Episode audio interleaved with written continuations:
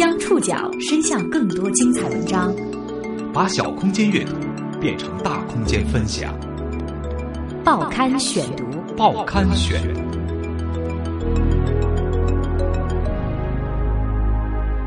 把小空间阅读变成大空间分享，欢迎各位收听今天的报刊选读，我是宋宇。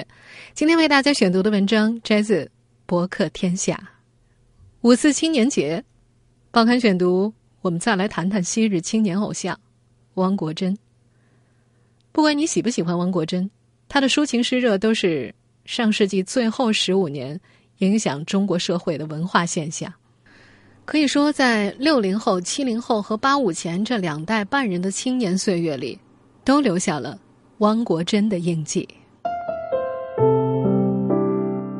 四月最后一天，汪国真遗体告别仪式在北京举行，一个充满争议的诗人就此盖棺定论。在有些熟悉他的人看来，汪国真被名气所伤。自从上个世纪八九十年代影视成名后，他转向书法、绘画和音乐，忙于创作的同时忙于应酬，到处参加活动，成立工作室。他的诗歌持续为他散发着红利，他也在这场红利追逐中耗尽了心力。报刊选读，今天和您一起再谈汪国真。五一假期前，汪国真遗体告别仪式。在北京举行，众多读者和好友赶去送他最后一程。觉得王老师诗，他是影响了一代人甚至几代人，今后会更加久远。他追求完美，包括对艺术上的追求，包括对这做人的追求。所以因此呢，大家看到的很多点点面面的，实际是他对社会的不断的挑战，一种追求的方式。但内心他是很沉静下来。呃，我觉得他是一个多才多艺的诗人，也是一个谦虚、这个纯真的。好朋友。仪式结束之后，女画家田英人站在八宝山殡仪馆院子里的空地上，回忆起了汪国真生前轶事。他记得去年夏天，汪国真换了辆新车，一台价值五十多万元的奥迪 A 六。在北京的一次饭局上，他忍不住跟田英人分享自己的心情：“小田啊，你看坐上去还跟我挺匹配的。”田英人回答。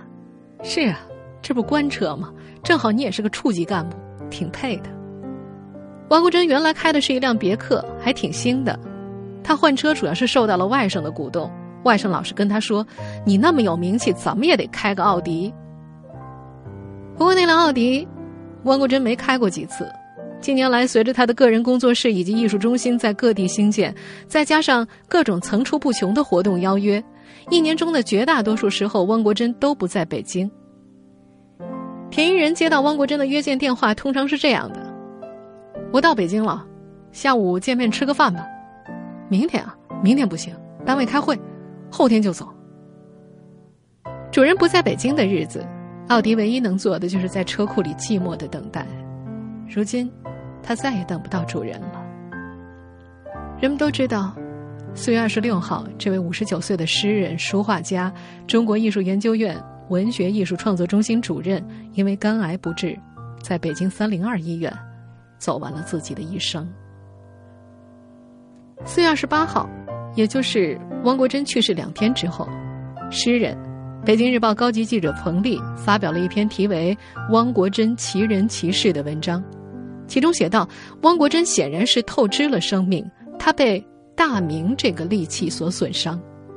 文中一指，汪国真因诗成名之后，转向书法、绘画和音乐，忙于创作的同时，忙于应酬，到处参加活动，成立工作室，以延续诗歌带给他的红利。这耗费了他大量的心力。彭丽早在上世纪八十年代末就和汪国真认识，他是最早报道汪国真的人之一。除了为汪国真写传记，两人还合作出过诗集。汪国真的生前好友、悬疑小说《一只绣花鞋》的作者张宝瑞对此也有同感。在四月三十号的告别会现场，张宝瑞说：“我们最后一次通话是去年的年底，金有一个金枪文化沙龙，一个朋朋友聚会，全是才子佳人和才女，经常去，聚会了有二十多年了。他是沙龙的二把手，是副主席，我是主席。当时通知他什么参加活动，他在外地呢。”他说：“宝瑞，我特别想参加，但是呢，我来不了。就是海峡两岸一个诗歌研讨会，在海南，三天。他说我去那儿了啊。”张宝瑞觉得他太累了，每次打电话，汪国真都是去参加研讨会、笔会或者电视台节目什么的，日程排得特别满。虽然汪国真的诗歌有很多争议，但在身边亲友的记忆里，汪国真是一个人品上几乎无可挑剔的好人。这些年，诗坛的倒汪运动并不鲜见，他却从来不回击。报刊选读继续播出，再谈汪国真。四月中旬面世的《青春在路上》是汪国真出版的最后一本书。书里收录了他近年创作的诗词、散文，以及部分书法和绘画作品。呃，去年春节的时候呢，汪老师开始有这个想法要出一本诗集，但是他说，如果出一本纯粹的诗集呢，原来已经出过很多次了，然后想出一个就是汇集他各方面才艺的一个作品。呃，这里边呢不仅有他的诗，呃，从上世纪八十年代一直到今天，还有包括他写的宋词。呃，写的散文，还有他的书法绘画，呃，就是汇集了他各方面才艺，是一个他跨界的一个作品的合集。说话的这位是这本图书的责任编辑刘志宏，他最早是从高中课本上接触到汪国真的，也曾在笔记本里抄写过他的热爱生命、年轻的思绪等等。几年前，汪国真在一次文化人的聚会上见到了汪国真，之后两人就建立了联系。相处多年，他觉得汪国真是一个非常真诚守信的人，从来不脱稿，约见时比他还要早到。去年两人签完出版合同，他邀请汪国真一起吃个便饭，饭后汪国真就抢着把单买了。汪国真告诉他：“毕竟我收入比你高很多，你这样我就不高兴了。”在与汪国真有限的交往当中，汪国真总在为刘志宏考虑。刘志宏记得，汪国真曾经宽慰他。还没听说哪个出版社出我的书赔钱了。如果将来销路不好，我帮你想想办法。对于身边的好友来说，汪国真是一个人品上几乎无可挑剔的好人。诗人红烛经常和汪国真一起参加笔会或者采风，两个人相识二十多年了。他说：“虽然他的诗歌吧有很多争议，但是做人方面啊，客观的说，不像很多红人一样一红就得意忘形。”早在上世纪九十年代，红烛和汪国真曾被媒体列入青春美文四大白马王子，汪国真排在第一位，红烛排在第二位。在一个星期前的报刊选读里，我们也谈到，上世纪九十年代初，汪国真因为一系列浅显抒情励志的诗作风靡大江南北，但是走红的同时呢，也招致了很大争议，常有人以鸡汤。贺卡语文来形容他的作品。诗人、诗歌评论家唐小杜记得，上世纪八十年代，他在诗刊担任编辑的时候，汪国真就曾经多次到编辑部投稿。他感觉当时汪国真的诗是没法用的，比较清浅，没什么价值。这也是当时的诗歌圈对汪国真的普遍评价。至今，唐小杜对于汪国真仍然保持着早年的观点，他认为汪国真走红是个特殊现象。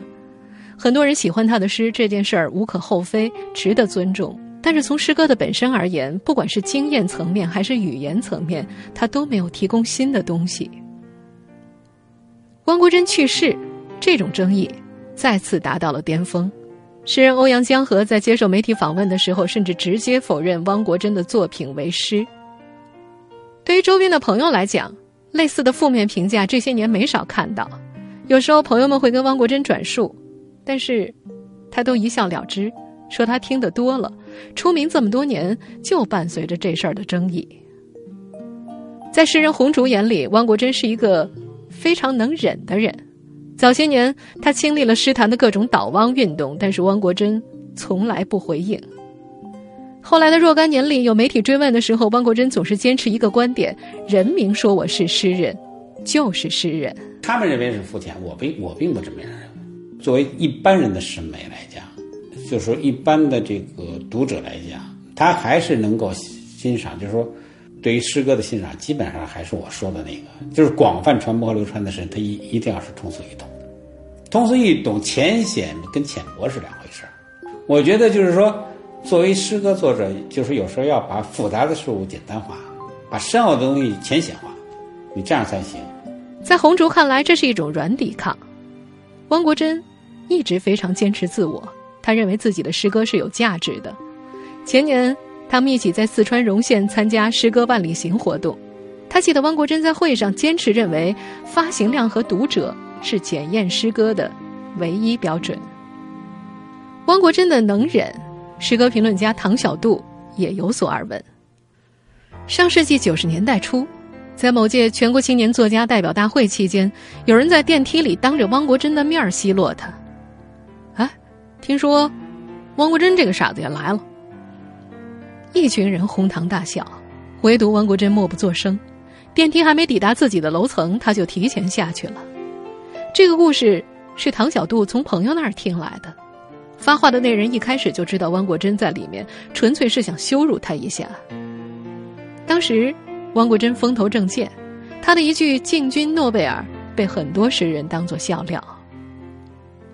在好友红烛看来，文学界对汪国真应该更宽容一些。红烛对汪国真的诗歌一样持保留意见，但是他觉得那也是一种生态。同为诗人的他说：“他的诗啊，至少是无毒无害的，甚至教人理想主义，教人怎么坐在自行车上笑，而不是叫人坐在宝马车里哭。”在现实当中不抱怨不还击，看上去毫无攻击性的汪国真，把他的情绪更多的嵌在了自己的作品里。今年一月七号，他在微博上。贴出了最后一首短诗。你想让我哭，我却偏要笑。每次逼我，总使我更高。一枚似露珠，诋毁是肥料。风吹树更高，雨过山愈角。从二零零一年开始。汪国真为自己的人生开创了一个新的维度，从事音乐创作。汪氏音乐作品的优劣先放下不谈，作为一个没有接受过任何音乐训练的人，他的勇气颇值得赞赏。报刊选读继续播出，再谈汪国真。在一次接受采访的时候，汪国真曾经说：“作曲是一件很简单的事情。”仅仅学了一个星期，他就开始谱曲。与山西武当山风景区合作的《听雾汪国真》，幸福的名字叫永远，是汪国真出版的第一张音乐舞曲专辑，于二零零三年面世。二零零八年，他完成了为四百首古诗词谱曲的工作。一年之后，在北京音乐厅举办了他的第一场音乐会。二零一一年，汪国真在接受《安徽商报》采访的时候说。假以时日，他在音乐上的成就会超过自己在诗歌上的成就。这些年，他一直致力于为古典诗词谱曲。我们现在所听到的这首，就是由汪国真所谱曲的，歌手白雪所演唱的《但愿人长久》。明月几时有？把酒问青天。在多个场合，汪国真曾提到白雪在演唱这首歌的时候哽咽了，还对他说：“汪老师，您谱的曲太感人了。”四月三十号，白雪也出现在了汪国真的告别仪式现场。好友田英人听过汪国真的音乐作品，在这位画家看来，对于一个毫无音乐基础的人来说，能够谱出这样的曲子也是一种天赋。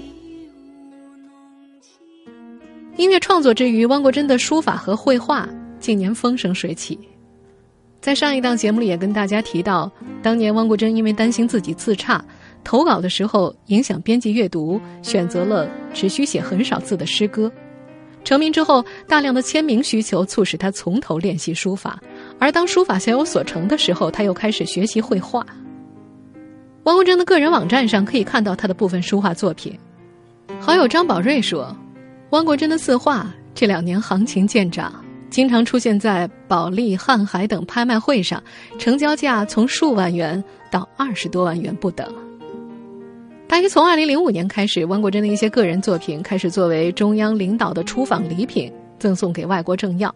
二零零七年，他在接受《三联生活周刊》采访的时候，汪国真曾经向记者展示过一张中共中央对外联络礼宾局给他的证书复印件，还特别跟记者强调：“你看，不是赠给其他什么人的，是国家领导人的。”那张证书的原件，汪国真很真实，好友田英人看见过，镶在一个框里，挂在墙上。汪国真生前跟他讲起，某年在人民大会堂，自己与文艺界和科技界的名人一起被领导人接见。当时国家主席江泽民问了一句：“汪国真来了吗？”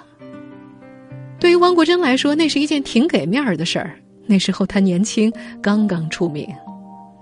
另外一件让汪国真更有面儿的事，是二零一三年，习近平在亚太经合组织工商领导人峰会上公开引用了他的一句诗：“没有比人。”更高的山，没有比脚更长的路。那天，刚飞回北京的汪国真一打开手机，各种贺喜短信像潮水一般涌来。对于自己所处的时代，汪国真常有一种感恩式的赞美。得意的时候，他会忍不住跟田英仁开玩笑：“老天啊，给我的好处太多了！你看我会写诗啊，光写诗一项就可以在这个社会生存的很好。”可我还会作曲。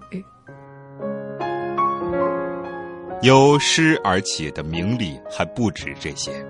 这些年，一些省市对汪国真的书画作品青睐有加，不少地方政府通过兴建汪国真工作室或汪国真艺术中心的形式与他进一步合作。他是不少官方活动青睐的文化界嘉宾。报刊选读继续播出，再谈汪国真。最早的一家汪国真工作室，在他的家乡厦门创建。不过，汪国真最心仪的一家工作室却在福建漳州，位于一个景区之内。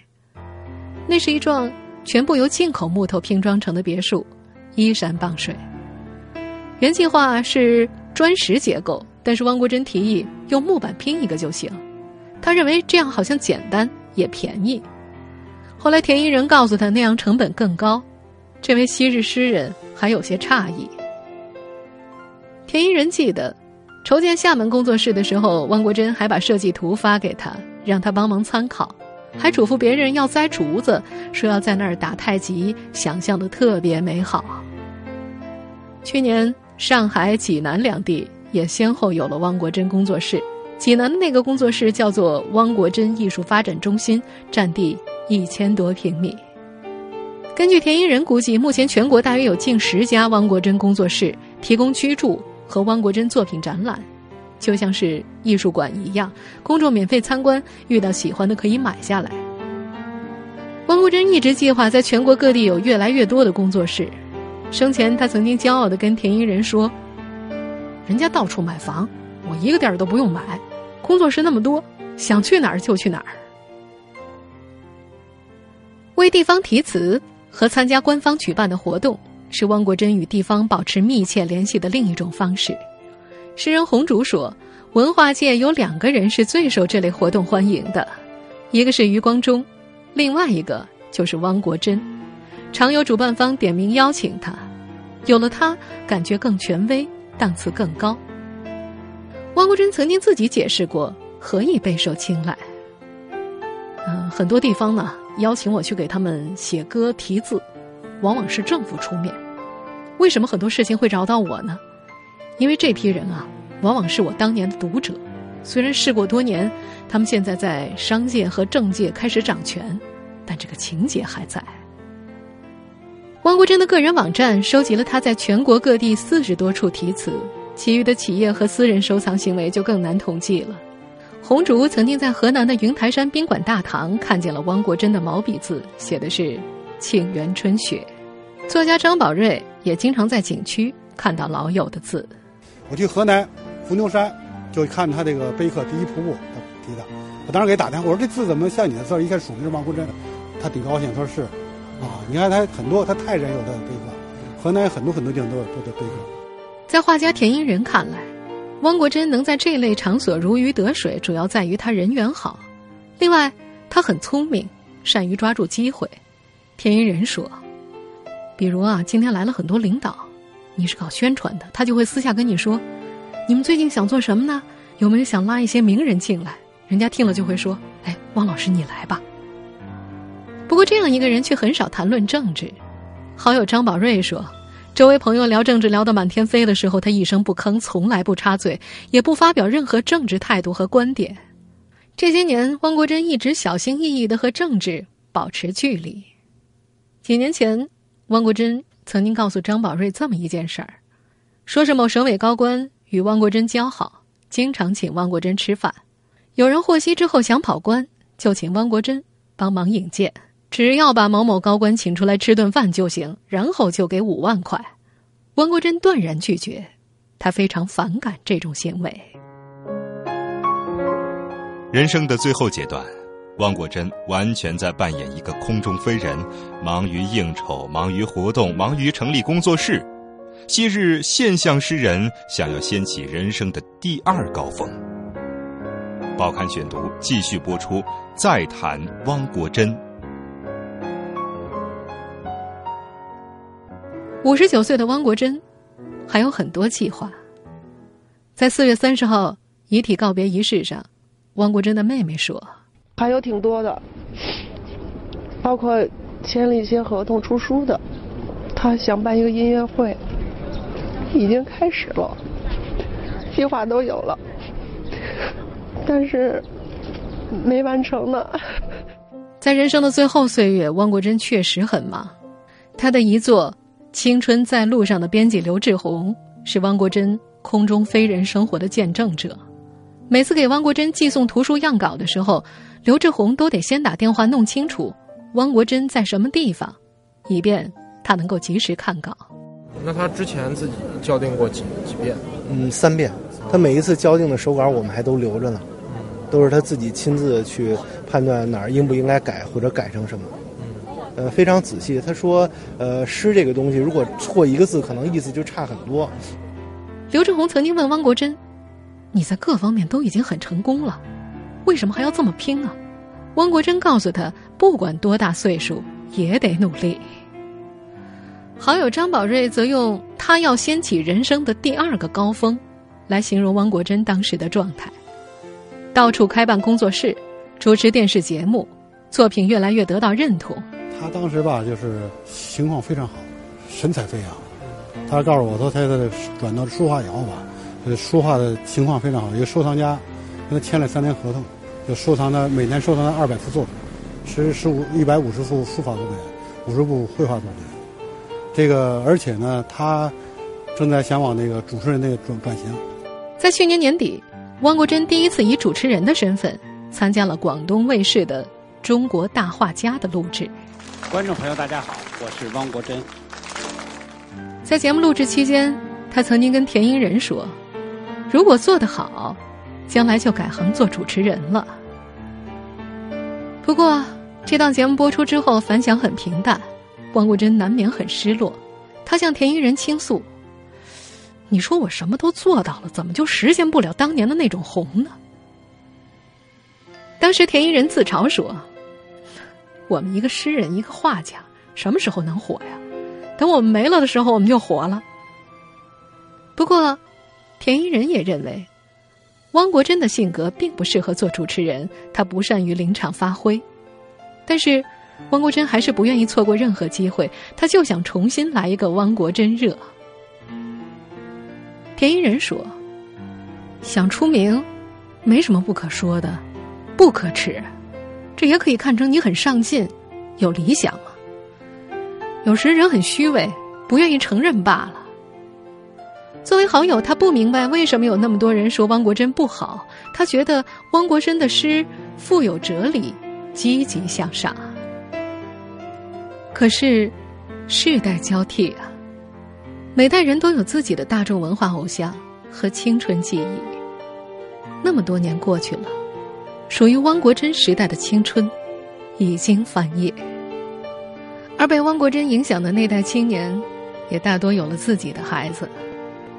年轻的孩子们，必将拥有属于他们的青春记忆。最重要的是，每个人的青春，都是不同的、丰富的，无法用一个人来命名。